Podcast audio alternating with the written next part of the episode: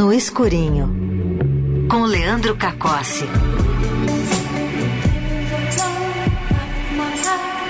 Ele tá de volta aqui hoje com a gente nos estúdios da Rádio dos Melhores Ouvintes. Boa tarde, Leandro Cacossi. Boa tarde, Gormiller. Boa tarde, ouvinte da Rádio Eldorado. Um prazer mais uma vez estar aqui no Playlist Eldorado. Hoje o dia de dar as novidades do audiovisual de uma maneira geral aqui no escurinho, mas sempre com destaque para os streamings, né? Exatamente. Hoje são tem destaque de streaming, tem destaque de TV aberta, mas vamos começar por streaming. Tá. Vamos começar por uma novidade do Prime Video.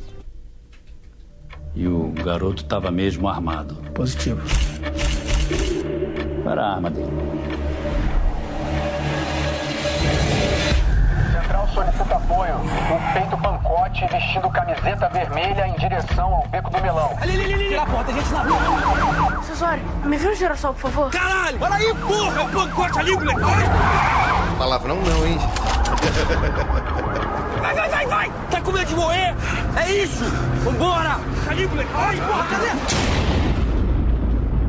Esse aí é o trailer de Amar é para os Fortes, série brasileira inspirada no álbum visual de mesmo nome do Marcelo D2, a série que é uma criação do próprio D2 ao lado da Antônia Pellegrino e da Camila Agostini. A história da Rita, uma mulher que perde o seu filho Sushi de apenas 11 anos no Dia das Mães. Peraí, o filho chama Sushi. É, é o apelido dele. Ah, tá.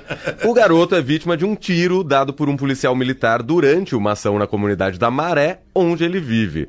De outro lado, a gente tem a história de uma outra mulher negra, a Edna, que é mãe do Digão, justamente o policial que matou o menino. E em meio a tudo isso, aliás, tem também o pai do Digão, que acaba virando corregedor da Polícia Militar do Rio de Janeiro, e tem também o sinistro artista plástico, irmão mais velho do Sushi, que busca lutar contra a violência policial junto com seus amigos usando a arte como protesto. Bom, história forte, Confesso que eu dei uma choradinha nos primeiros episódios, porque mostram ali o início dessa saga, a morte do garoto, a dor da mãe. Uma baita produção, roteiro redondinho, caprichada a edição. Trilha sonora de primeira, com muita coisa do D2, claro, mas também tem sons de outros artistas. E aí, Igor Miller, vou pedir para você separar a próxima sonora, porque eu convidei a Camila Agostini, que é uma das criadoras e roteiristas da série, para falar justamente sobre a, o processo de criação, a adaptação de um álbum visual para uma série. Oi, Leandro, ouvintes da Rádio Eldorado. É um prazer estar aqui falando com vocês sobre a série Amária para os Fortes a série é derivada de um disco e de um álbum visual do mesmo nome, né, do Marcelo D2. Só que adaptar disco e álbum visual para série é um outro trabalho, é uma outra linguagem. A gente bebeu das músicas, do universo, né, das letras e de alguns personagens que já existiam no videoálbum para construir um produto totalmente novo. O que a gente sabia desde o começo é, a gente, enfim, acompanha a trajetória do D2, eu acompanho, sou fã do D2 desde a adolescência, então a gente queria trazer esse tema da guerra às drogas, mas com uma perspectiva totalmente nova, né? Contando do ponto de vista das mães que têm seus filhos envolvidos nessa nessa guerra que é uma guerra ineficiente, que é uma guerra que produz vítimas e pouquíssimos resultados, não diminui a criminalidade, não diminui o consumo de droga, enfim. Então a gente tinha um vetor muito claro do ponto de vista de discurso e tinha também uma, um, um desejo muito grande de é, trazer o lado humano, né? de trazer, fazer, trazer uma sensibilização na sociedade de que essas pessoas estão morrendo, de que esses números que a gente vê no jornal estampado todos os dias de mortes são pessoas, pessoas que têm sonhos, pessoas que têm famílias, pessoas que têm as suas vidas ceifadas aí por, um, por uma atuação irresponsável e pouco estratégica do Estado. A partir daí a gente começou, a gente começou a desenhar o que ia acontecer, né, em cada episódio, em cada cena. É importante dizer que a série é criada por mim, pelo D2 e pela Antônia e foi tocada por, por uma sala que eu chefiava e tinham vários outros roteiristas. Estava lá o Daniel Castro, a Yasmin Tainá, o Rafuda, Maria Isabel Iório, e a gente tinha ainda a colaboração preciosa do Giovanni Martins, esse grande escritor, né? E aí a gente, todo mundo junto, todas as cabeças juntas trabalhando para uma só obra.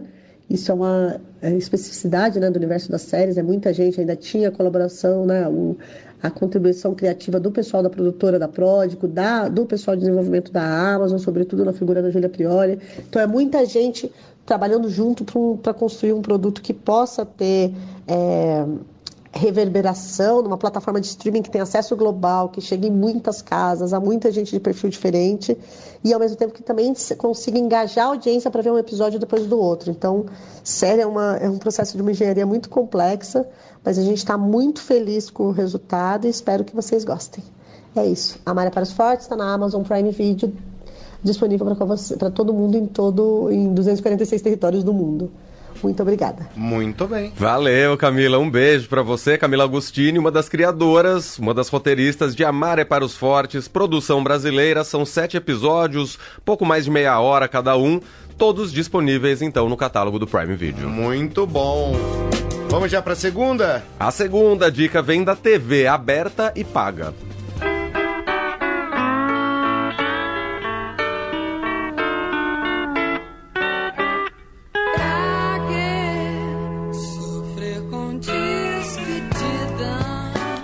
Essa aí é a Rita Lee cantando cartão postal. E é a música tema de Chegadas e Partidas, o programa de muito sucesso do GNT, comandado pela Astrid Fontinelli, que acaba de ganhar uma nova temporada. A grande novidade é que o programa foi também para a TV aberta e estreou no último domingo como um quadro no Fantástico da TV Globo. Na verdade, é assim, domingo vai ao ar uma versão mais curta dentro do Fantástico e no GNT vai ao ar na quinta-feira, às 11 horas da noite, numa versão estendida com meia hora de duração.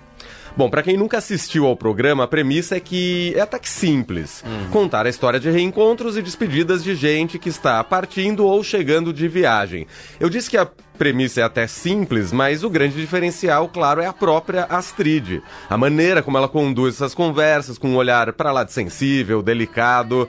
E tem mais uma novidade nessa temporada. A Astrid vai passar pelo Aeroporto Internacional de Guarulhos, como já ocorreu outras vezes, mas pela primeira vez ela vai contar histórias no terminal rodoviário do Tietê também, Ah, aqui bom. na Zona Norte de São Paulo.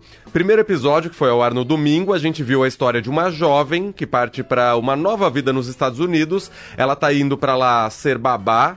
E tem um detalhe que ela nunca saiu do Brasil, vai ser a primeira experiência dela fora do Brasil. A outra história é de uma mãe que morou por um ano em Londres e tá de volta ao Brasil e vai fazer uma surpresa pro filho de oito anos que não vê a mãe há um ano. Bom, pra quem é uma pessoa chorona como eu, eu disse que eu chorei um pouquinho no na série do D2, no Amar para os Fortes, chegadas e partidas, eu tenho que ter uma caixa de lenço do lado. Nova temporada de Chegadas e Partidas, serão cinco episódios no total, exibidos aos domingos no Fantástico Quintas-feiras, às 11 horas da noite, no GNT, na versão estendida, e a versão do Fantástico fica disponível também no Globoplay. Ah, muito bom, muito bom. Muito bom ouvir Rita Lee também, né? Sempre. Bom, e pra fechar, chega de chorar, vamos pra próxima.